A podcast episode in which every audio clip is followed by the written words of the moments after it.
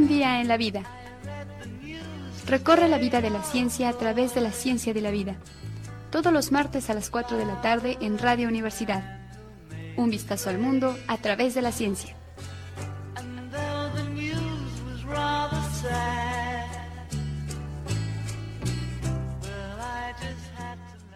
Buenas tardes, hoy es 13 de abril del 2021.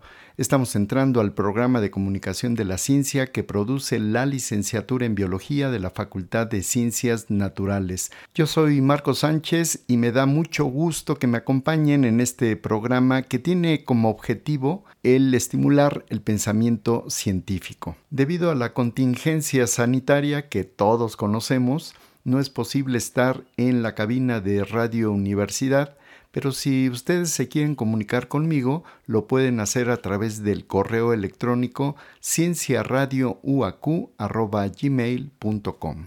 En la música nos acompañará uno de los clásicos barrocos, George Frederick Händel, debido a que en un día como hoy, pero de 1742, él estrenó en Dublín la famosísima obra El Mesías.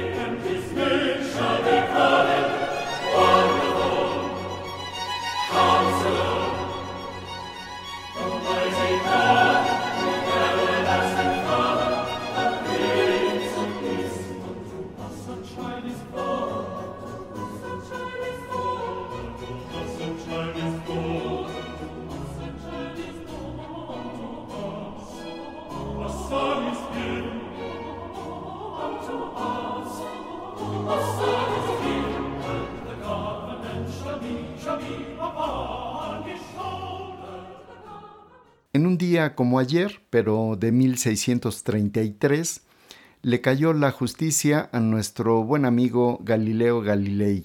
Ahora diríamos que cumplimentando una orden de arresto, pues le cayó la justicia y llevaron a Galileo a la Santa Inquisición. Ahí lo condenaron, pero previo a esto lo hincaron, lo obligaron a retractarse de lo que decía de que la Tierra giraba alrededor del Sol, como lo había propuesto Copérnico, como lo había defendido Giordano Bruno, que por cierto lo quemaron en 1600, y como él lo defendió desde que empezó a trabajar sobre el asunto del movimiento pendular, después cuando descubrió todas las bondades que le proporcionaba el instrumento científico del momento, el telescopio, empezó a observar la luna, el sol, las estrellas, Júpiter, un poquito los anillos de Saturno también, pero principalmente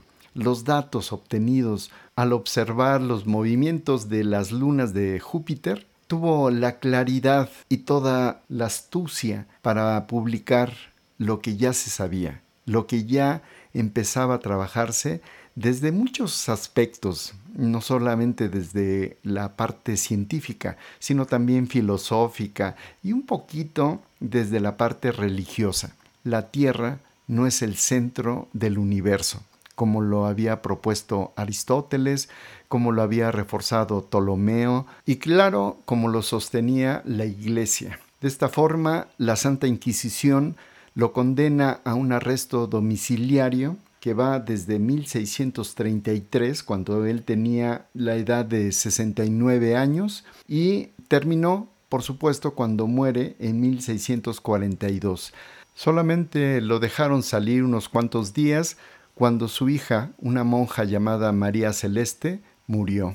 Aunque este día recordamos ese evento tan bochornoso para muchos, para la iglesia en particular, también tenemos que recordar que la misma iglesia le dio todas las facilidades a Galileo para que hiciera sus estudios, publicara y discutiera de manera abierta todas las observaciones, trabajos, estudios que hizo a lo largo de su vida. La iglesia las promovía, las apoyaba.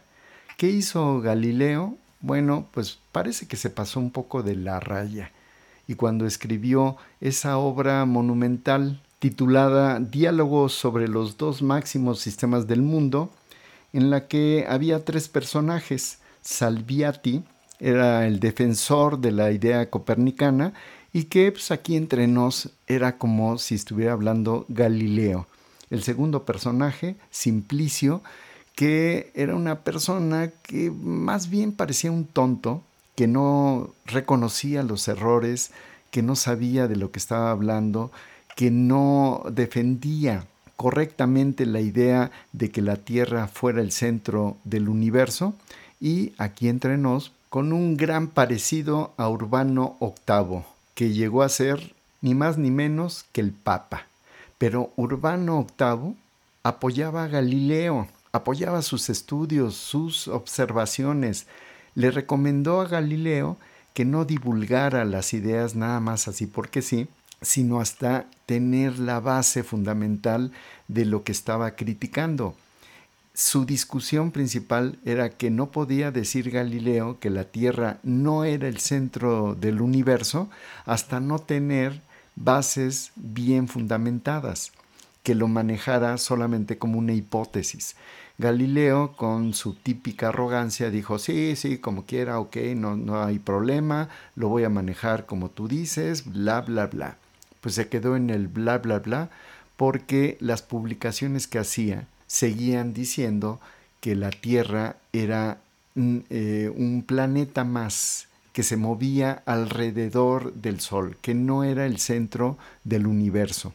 Lo mandó llamar nuevamente Urbano VIII creo que en calidad de papa, no recuerdo bien, la segunda vez, y le dijo, ¿qué pasó Galileo? ¿Sí? Te dije que no podías estar divulgando cosas que no tuvieran un fuerte fundamento. Galileo se defendía diciendo que ya tenía fuertes em, evidencias que indicaban que la Tierra no era el centro del universo, que se asomara a ver el telescopio. Y de ahí sale una pintura famosa en donde jóvenes eh, sacerdotes se podían estar asomando al telescopio, se emocionaban, admiraban las cosas. Galileo los invitaba a ver, sin embargo los sacerdotes viejos se volteaban, le daban la espalda a la ciencia, a la tecnología, a las creencias. En fin, Galileo se defendía diciendo que ya había suficientes bases y Urbano defendiendo sus ideas, defendiendo a su iglesia, a su religión, a sus creencias, seguía diciendo que lo manejara como una hipótesis.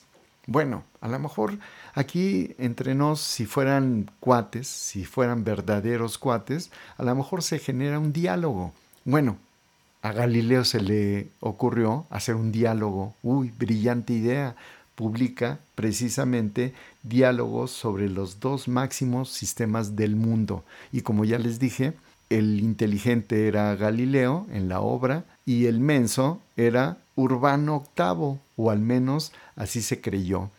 Entonces, pues Urbano ya no aguantó, la Santa Inquisición fue como el brazo, el brazo que utilizó la iglesia para poder capturar a Galileo y como ya les dije, lo hincó, le hizo abjurar, le hizo prometer que ya no iba a hablar sobre estos asuntos, que se iba a olvidar de estas, ya ni siquiera hipótesis, de estas ideas locas, lo encerró y lo dejó morir en su casa.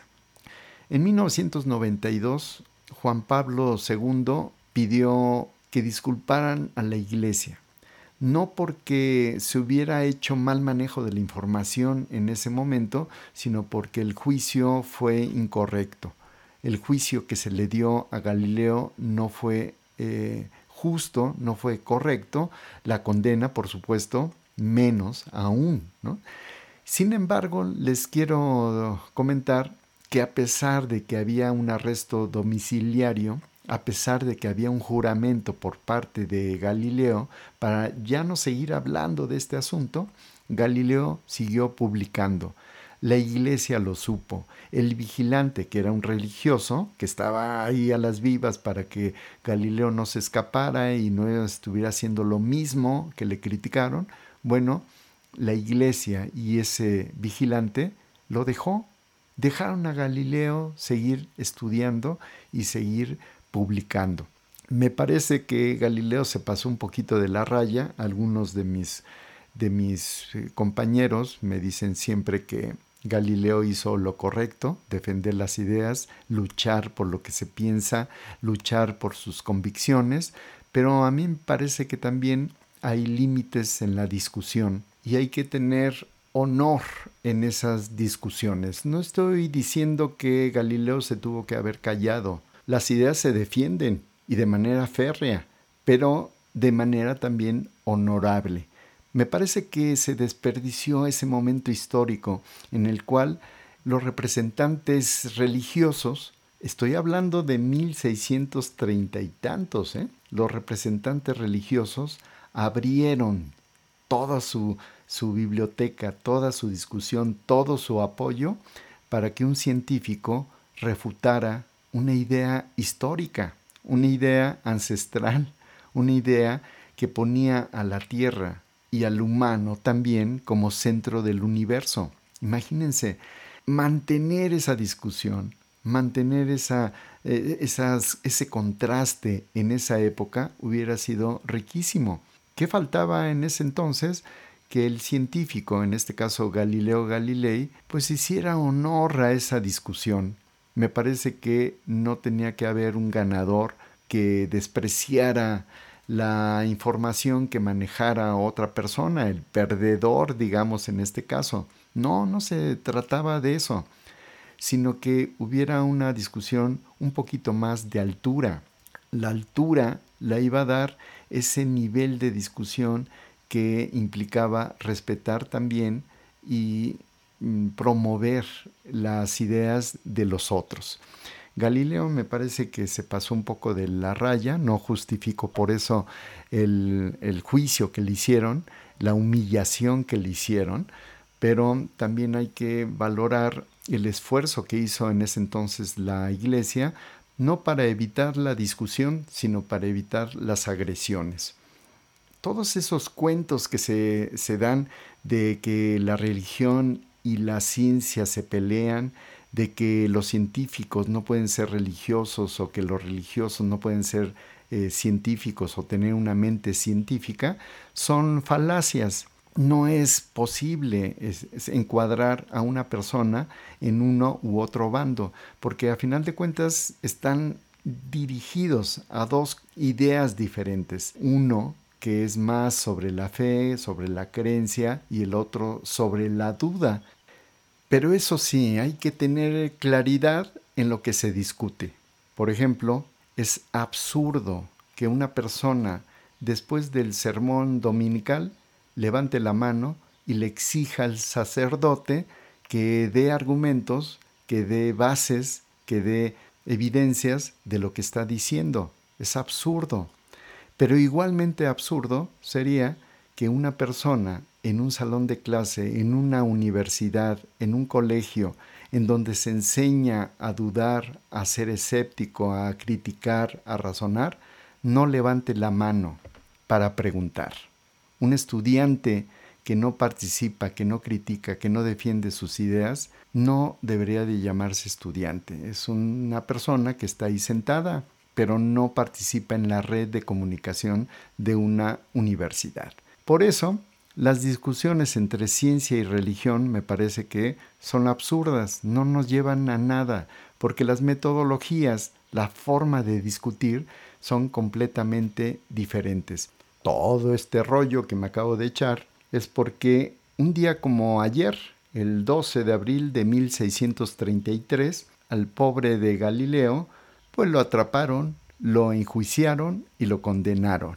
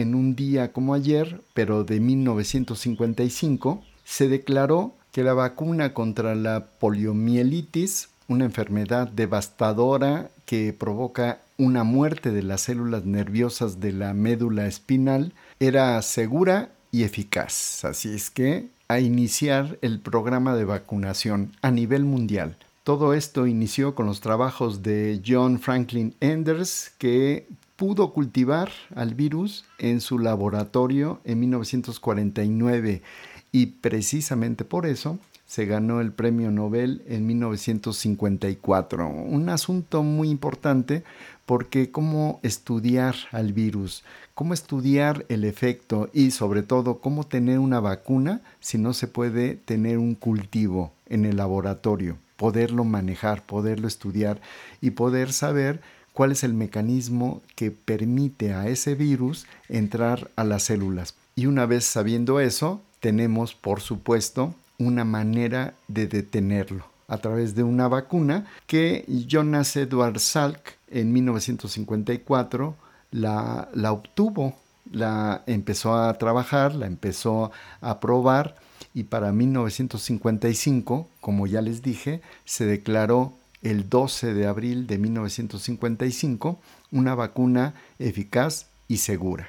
En 1961, en un día como ayer, el soviético Yuri Gagarin se convierte en el primer hombre lanzado al espacio en un viaje de 108 minutos en el Vostok 1. Vostok es la nave que significa en ruso el oriente. Vostok, el oriente número uno, fue la nave que eh, llevó a Yuri Gagarin a ser el primer hombre que observó desde el espacio a nuestro planeta. Y en un día como ayer, pero de 1976, falleció Carl Peter Henry Dam, fisiólogo danés que estudió a la vitamina K, este compuesto biológico que participa en uno de los procesos que seguramente usted ha oído hablar, la coagulación, este proceso que tiene que ver con una red de interacciones que se llevan a cabo en la sangre,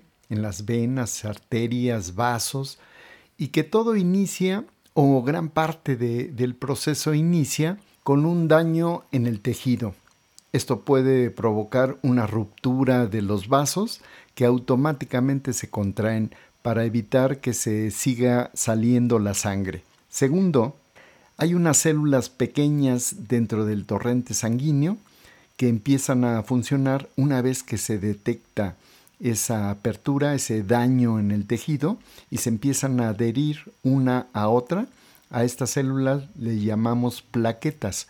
Con estas células entonces se hace un tapón y el siguiente proceso es precisamente la formación del coágulo. Esto tiene que ver con la acción de algunas proteínas llamadas fibrinas que generan una red y eso es lo que permite mantener el tapón en su sitio, perfectamente acoplado al tejido para que el tejido empiece ahora sí al proceso de recuperación.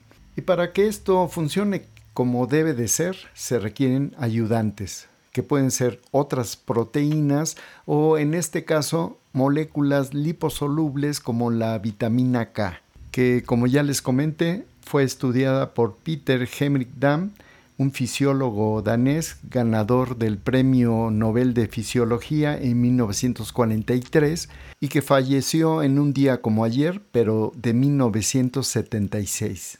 Y esta última nota de las efemérides tiene que ver con Rachel Carson, una bióloga, activista, defensora del ambiente, defensora de los derechos humanos, quien murió en un día como mañana, pero de 1964. Y esta nota la quiero asociar con un artículo que salió publicado en Frontiers in Marine Science, Fronteras en la Ciencia Marina, en diciembre del 2020, hace apenas unos cuatro meses, y que nos ofrece datos muy interesantes sobre el sistema inmunológico que presenta el lobo marino de California, Salophus californianus.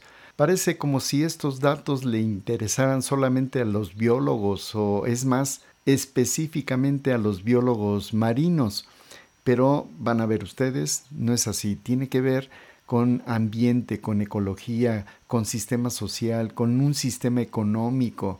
En fin, este dato me parece muy relevante porque conecta a muchas áreas del conocimiento, surgen eh, preguntas y surge la necesidad de la integración. Tal como venía diciendo Rachel Carson en su libro La primavera silenciosa, esto no se puede resolver simplemente estudiando biología o estudiando contaminantes o estudiando química. Se requiere todo un sistema global de conocimiento y de interacción con ambientes diversos como los académicos, los económicos, los gubernamentales para poder resolver, atacar directamente el problema. ¿Qué tiene que ver el sistema inmunológico de un lobo marino con estos problemas globales que les estoy comentando. Bueno, después de la pausa vamos a desglosar este tema porque se me hace no solamente interesante desde el punto de vista de la ciencia, sino es relevante para nuestra supervivencia. Van a ver ustedes.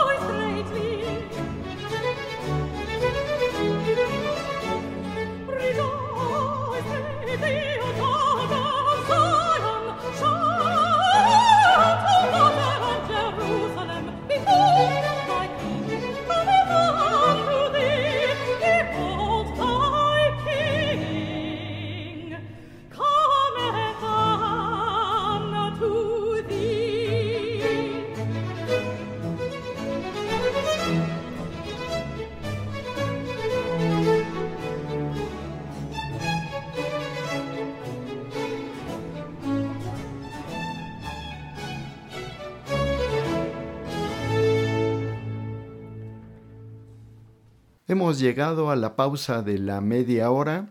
Estamos en Un día en la vida, un programa de comunicación de la ciencia que produce la licenciatura en biología de la Facultad de Ciencias Naturales. Estamos transmitiendo a través de la frecuencia 89.5 de FM, por supuesto, desde las instalaciones de Radio Universidad Autónoma de Querétaro. Yo soy Marco Sánchez y me da mucho gusto que me acompañen en esta segunda media hora. Si se quieren comunicar conmigo, lo pueden hacer a través del correo electrónico cienciaradiouacu.gmail.com. Antes de irnos a la pausa, les prometí que iba a asociar a Rachel Carson con una publicación que surgió en diciembre del 2020 relacionado con los lobos marinos de California. Rachel Carson, una bióloga marina, activista, defensora del ambiente, defensora de los derechos humanos, escribió el libro La Primavera Silenciosa, en donde denunciaba grandes problemas ambientales que sucedían cuando se utilizaban diversos compuestos como, por ejemplo, el DDT. Sí, este insecticida, que seguramente algunos de ustedes han de recordar, muy utilizado en el siglo XX y que, por cierto, Paul Hermann Müller descubrió, estudió, trabajó con él y lo utilizó en uno de los problemas más importantes que había en países africanos, que era la malaria, provocada por la acción de un protozoario que era conducido por un mosquito del género Anopheles. Y como buen mosquito, sucumbía ante la acción de un compuesto que era insecticida, el DDT. El dicloro difenil tricloroetano, este nombre rarísimo que nos dieron los químicos, fue utilizado en algunos países africanos en donde la malaria estaba pero sí a reventar y de manera casi automática desapareció. El DDT era un insecticida completamente eficiente para acabar con el mosquito anófeles y por supuesto acabar con la malaria. Y por esa razón, Paul Hermann Müller se ganó el premio Nobel en 1948. Imagínense, después de unos cuantos años de haber descubierto el DDT y se gana automáticamente el premio Nobel de Fisiología. Muy bien, pues todo estaba ideal hay que utilizar el DDT, pues no solamente para el anófeles, para cualquier insecto y no, no importa dónde lo utilicemos, Así es esa parte económica que cuando empieza a surgir desborda cualquier invento, cualquier investigación, cualquier descubrimiento científico, lo desborda. Y si el DDT podía haber sido un insecticida importante, pero para zonas restringidas y para un problema particular, empezó a ser utilizado de manera generalizada. Se produjeron grandes cantidades de DDT que fueron utilizados en cualquier parte del mundo. Yo recuerdo cuando era niño que si aparecía un insecto, una cucarachita, una araña, aunque no fuera insecto, pues se agarraba el flip y se esparcía el DDT. No parece que hubiera demasiado daño cuando se utiliza en esas condiciones. El problema es cuando se acumula y cuando es consumido. Bueno, eso lo detectó Rachel Carson en la época de los 60. Escribió el libro la primavera silenciosa y empezó a conectar los problemas inmunológicos, cáncer, dolores de cabeza, problemas estomacales, pruritos y demás con una concentración de DDT. ¿Por qué el DDT aparecía en el cuerpo humano?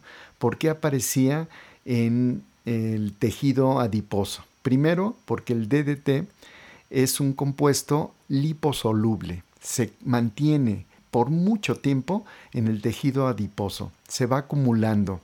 Poco a poco se va desprendiendo de ese tejido y empieza a provocar algunos problemas. ¿Qué problemas hay? Nos regresamos al artículo de diciembre del 2020 y empezamos a ver que en el modelo del lobo marino lo que se encuentra es que la acumulación excesiva de DDT estuvo provocando durante muchos años problemas inmunológicos al lobo marino. Y ahora lo que encontramos es problemas de infecciones a todos los niveles, pero también la aparición de cáncer, de un tipo específico de cáncer. Los investigadores descubrieron una gran relación entre la acumulación de DDT en el tejido adiposo y los problemas derivados de afectaciones al sistema inmunológico. Carson, Rachel Carson, ya lo había anunciado y precisamente por eso en la, en la década de los 70 ella ya había muerto. Eh, empezó a haber todo un movimiento en contra del uso del DDT. Algunos lo defendían porque decían que un uso correcto podría detener la malaria, un problema que no había sido abatido y que hoy en día sigue siendo un gran problema en algunos países africanos. El DDT era magnífico para eliminar al anófeles, pero también era un gran contaminante de otros ambientes. Lo que decían los defensores es que no lo utilicen en los otros ambientes, por favor, solamente utilícenlo donde hay malaria pero los defensores del ambiente de manera general decían que cuál era la razón por la cual el DDT estaba apareciendo en ambientes marinos, en ambientes terrestres, en, el camarón, en el pescado que consumíamos y que por lo tanto era la vía por la cual el DDT que estaba provocando la contaminación en general podía llegar al cuerpo humano y provocar problemas. No solamente se enfocaba en la salud humana, sino en la salud de otros organismos y sobre todo cuando escribe el libro de la, de la primavera silenciosa, lo que dice Rachel Carson es que hay que ver a futuro y de manera global, hay que ver el ambiente, no solamente el ambiente humano, sino el ambiente en general. Y eso tiene que ver con la vida humana, por supuesto, pero con la vida de otras especies, con la manera como se relacionan, con las sociedades, con el aspecto económico, en fin, era una visión integral. Por eso es una lástima, de veras, que ella haya muerto tan reciente su, su publicación, porque no vio el éxito que tuvo esa publicación, ese revuelo que hizo alrededor de una denuncia que hubo en términos ambientales. Pero no solamente esa asociación es sorprendente. Hay otro dato que les quiero dar y que surgió la semana pasada. No quiere decir que sea un dato actual. Era una información que se pasaba de voz en voz, pero no tenía la evidencia. Algunos investigadores, como los que publicaron el artículo de diciembre del 2020, seguramente tenían muchos datos al respecto porque empezaron a asociar desde hace varios años la enfermedad del lobo marino con los problemas ambientales, en particular con insecticidas del tipo del DDT. ¿Qué hacía el DDT si ya había sido prohibido desde la época de los 70? ¿Hay alguien que lo producía y que lo utilizaba clandestinamente? Bueno, resulta que el dato que yo les comento que surgió la semana pasada es que alguien se animó ya a que ya no fueran rumores estos, esta información, sino utilizó un submarino, un pequeño submarino, lo sumergió en la zona donde se creía que estaban depositados unos contenedores, unos grandes contenedores, y sin buscarle mucho, sin rascarle demasiado, según él, encontró los contenedores. Lo que quiere decir es que no fue una casualidad, sino más bien en una gran área están regados los contenedores que alguien o algunos grupos depositaron en el lecho marino, llevando a un desastre ambiental que aún no sabemos exactamente hasta dónde va a llegar. El dato más llamativo es que los lobos marinos empezaron a enfermar. Los lobos marinos están como en el pico de esa red eh, eh, ecológica, esa red eh, alimentaria, y que viene desde organismos microscópicos que consumen los contaminantes también y que los peces se los comen y que peces un poquito más grandes también los consumen y que algunos moluscos, bueno, en fin, se imaginarán la red trófica que hay ahí y que cada uno de ellos acumuló una parte de esos contaminantes y que fueron transportados hacia los otros organismos, hacia los que eran depredadores. Bueno, la acumulación final, para lo que les interesa solamente a los humanos, ahí va el dato, los humanos son consumidores finales de muchos de los organismos que están viviendo en este momento en los mares de California. Y entonces, ¿cuánta acumulación tienen de DDT? ¿Cuántos problemas inmunológicos pueden tener parecidos a los que tiene el lobo marino de California? ¿Cuántos problemas puede haber em, a futuro? ¿Cuántos eh, problemas de cáncer están asociados a esta acumulación de DDT? el crimen que se cometió el siglo pasado, en este momento está surgiendo. No pudo surgir de repente porque se hacía falta una acumulación y esa acumulación ya se nota, ya se puede medir, ya lo midieron y ya se tiene uno de los modelos más eh, importantes de un mamífero, un mamífero grande, para poder empezar a estudiar o continuar las investigaciones de qué es lo que ocurre cuando personas sin ninguna conciencia, sin ningún conocimiento, sin el más mínimo pudor, pueden desechar sus cochinadas en un ambiente como el que estamos viendo ahora. El problema no es solamente ahí, por supuesto. Cualquiera que haya echado una gotita de tinte en el agua sabrá que al cabo de unos minutos ese tinte se va, habrá difundido a todo lo largo y ancho del recipiente. Es un proceso de difusión.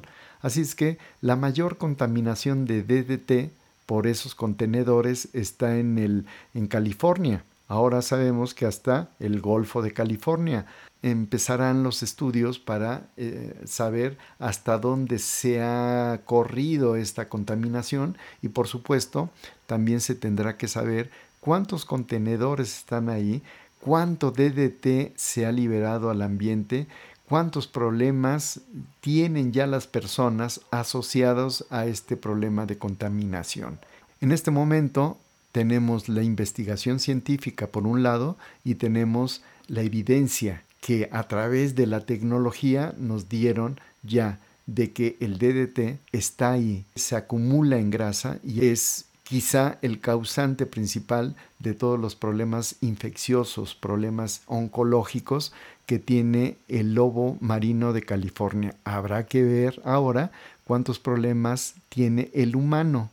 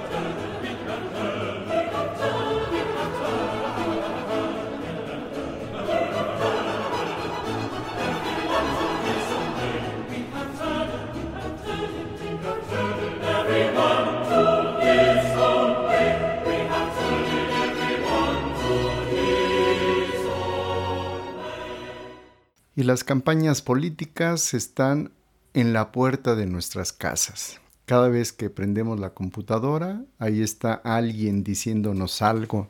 En el radio, en la televisión, por internet, en el TikTok. ¡Wow! Qué manera tan apabullantemente absurda de gastarse el dinero que le pertenece a todos. De veras es vergonzoso todo lo que hacen. Pero bueno, una cosa que podríamos hacer es cerrar los ojos, respirar profundamente, exhalar y mandar a volar a todas las personas que nos prometen cosas y no cumplen. O la otra, a lo mejor más productiva, más interesante, más divertida quizá, es empezarles a cuestionar bajo un pensamiento científico. Es decir, siendo críticos, siendo escépticos, siendo analíticos, utilizar datos, utilizar la historia, relacionar diferentes áreas y plantearles preguntas a los candidatos de una manera seria, profunda, de esas que uno se esperaría que tuviera una respuesta en la que tuvieran que pensar, en la que tuvieran que asesorarse de personas expertas en cada área y poder contestar. Em, digamos que solamente es un ejercicio divertido, pensar que pudiéramos hacer eso, pensar que las personas nos van a responder, pero capaz que sí, capaz que hay alguno que se anima a tener un debate en serio de temas diversos. No esperamos que cada persona sea una experta en todos los temas. A mí me interesa, por ejemplo, el tema ambiental y yo preguntaría sobre eso y esperaría que no me responda rápidamente esa persona, sino esperaría que se asesore, que diga algo lógico, congruente, eh, un programa de gobierno. Tenemos tres casos, casualmente son del mismo partido y bueno, no es que esté criticando un partido en particular, critico a las personas directamente. Una de ellas nos prometió que iba a bajar el parque vehicular al 50% y es vergonzoso que la propuesta haya sido una tontería, pero aparte de eso, que la haya mantenido durante una buena parte de su campaña, pero es más vergonzoso que no haya cumplido absolutamente nada con relación a esos problemas ambientales, no solamente de contaminación, sino de movilidad, de planeación, de infraestructura, bueno, eh, desde todos los ámbitos no se dio básicamente nada no hubo un asesoramiento, no hubo una búsqueda de personas expertas que pudieran generar una idea creativa, inteligente, básicamente no hizo nada. Lo peor de todo es que no tuvo ni siquiera la atención para disculparse con todas las personas que esperábamos que cumpliera al menos el 10% de la propuesta y nos siga pidiendo nuestro voto.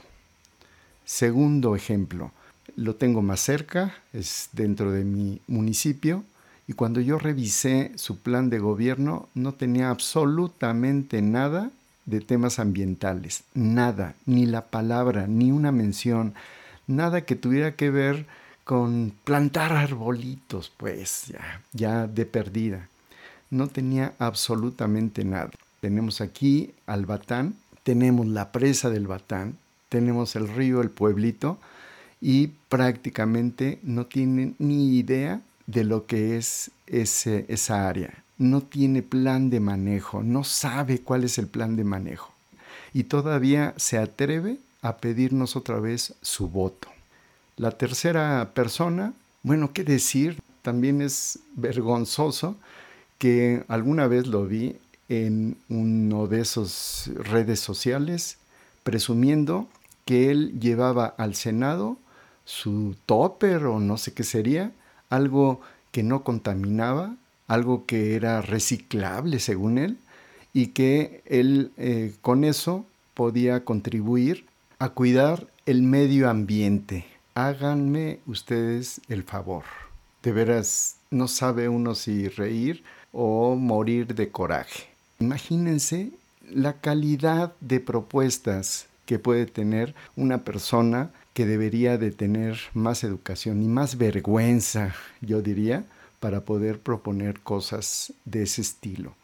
De veras es vergonzoso, a mí me da de veras una lástima y un coraje que se puedan gastar millonadas en tonterías y siguen prometiéndonos cosas Deberíamos de utilizar nuestro pensamiento científico de vez en cuando y preguntarles cosas para saber si tienen un plan de a de veras, seriamente, un plan que tenga que ver con identificar un problema, que ese problema sea de a de veras un problema, no un problema ficticio, un problema real, cualquiera, el que sea, el que se les ocurra, pues, que sea importante y que cuando propongan algo, esa propuesta sea lógica, que tenga congruencia, que tenga eh, formas diversas de atacarlo y que se asesoren. O sea, tenemos a una universidad o a varias universidades está la UNAM, está la UAC,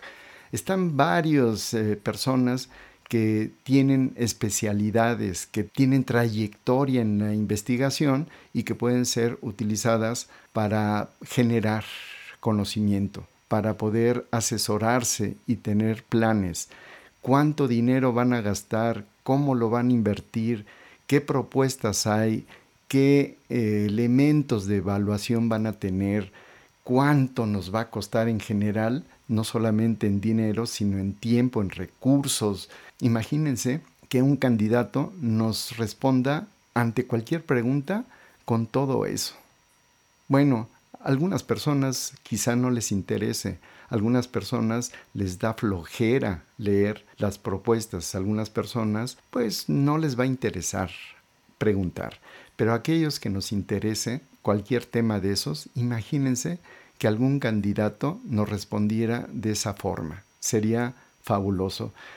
Eh, me seguiría dando coraje de cuántos millones están gastando de manera absurda, pero al menos tendría una forma de seguirles el paso, de evaluarlos, de estar al pendiente, de saber que no se están burlando de ninguno de nosotros, que están al pendiente de los problemas, que son creativos, que son inteligentes, ¿no? Bueno, ya me desperté, creo que se me acabó el tiempo, pero sería interesante que todos nos empezáramos a asociar, a hacer algo, algo eh, se tiene que hacer para que no nos sigan viendo la cara estos pequeños hombres y mujeres también que se burlan, se gastan el dinero con una gran desfachatez. Y para que no hagamos tantos corajes, al menos yo, los dejo con un fragmento de esta pieza clásica, el Aleluya, que forma parte del oratorio, esta clásica obra de George Frederick Händel. Hasta la vista.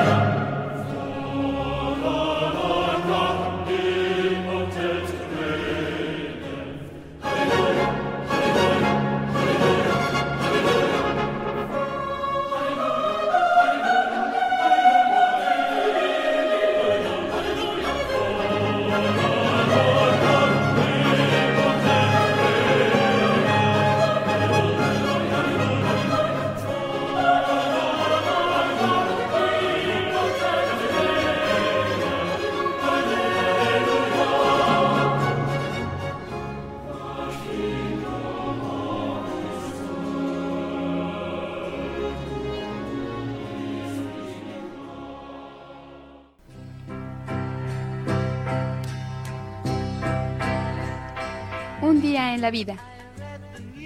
Recorre la vida de la ciencia a través de la ciencia de la vida. Todos los martes a las 4 de la tarde en Radio Universidad. Un vistazo al mundo a través de la ciencia.